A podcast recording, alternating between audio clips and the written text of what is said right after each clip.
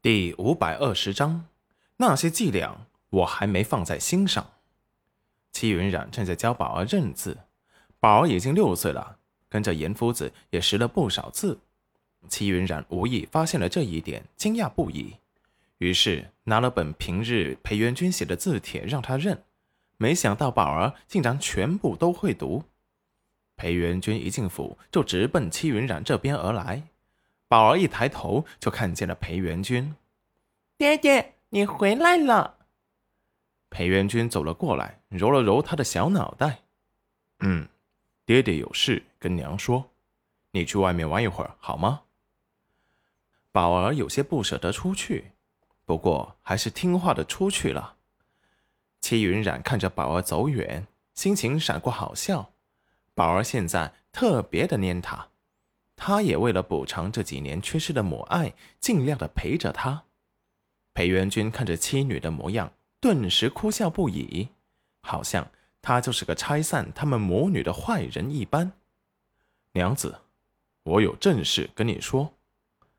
戚云染眉头一皱：“那楼臣又为难你了？”裴元君温柔一笑，满眼都是闪烁的星辰，呵呵呵。他那些伎俩还难不住我。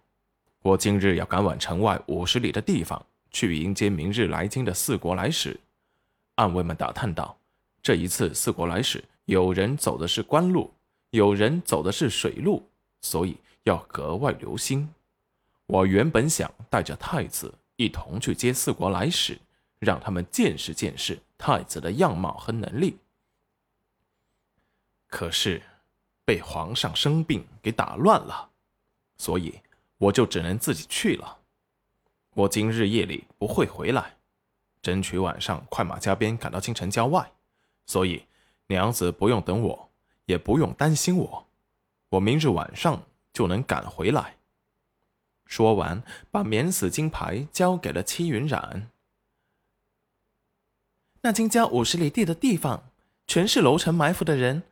他只不过是想引诱你过去，还有那城外五千将士都是想要你命的人。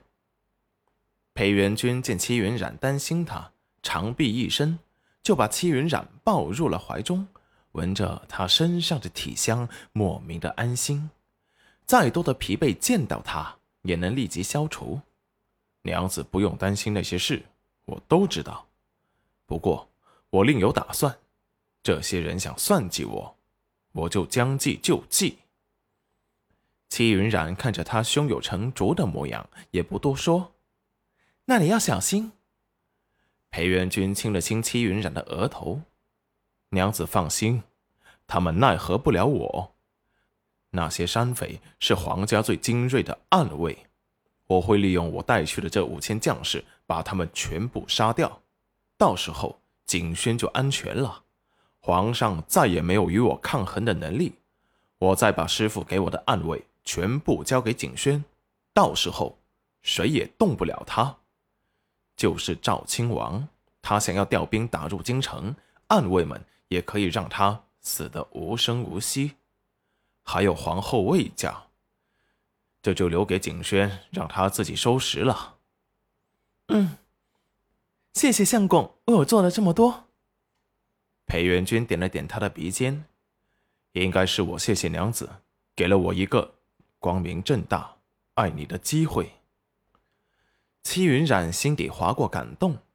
裴元君走后，他立即吩咐府中的人没事不要外出，等候裴元君回来之后才能出去。自然，他自己也回到了房间待着，不过是打开了虚妄之眼，随时注意着裴元君的安全。虽然知道他的厉害，但是还是忍不住为他担心。裴元君一身戎装，骑马到达了城门外，看着这些浑身充满杀意的将士，很是满意，唇角微勾。出发。身后带头的将领神色复杂的看着手无缚鸡的丞相大人，眼底闪过惋惜。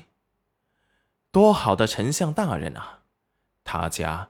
也受过丞相大人颁布的政策优惠。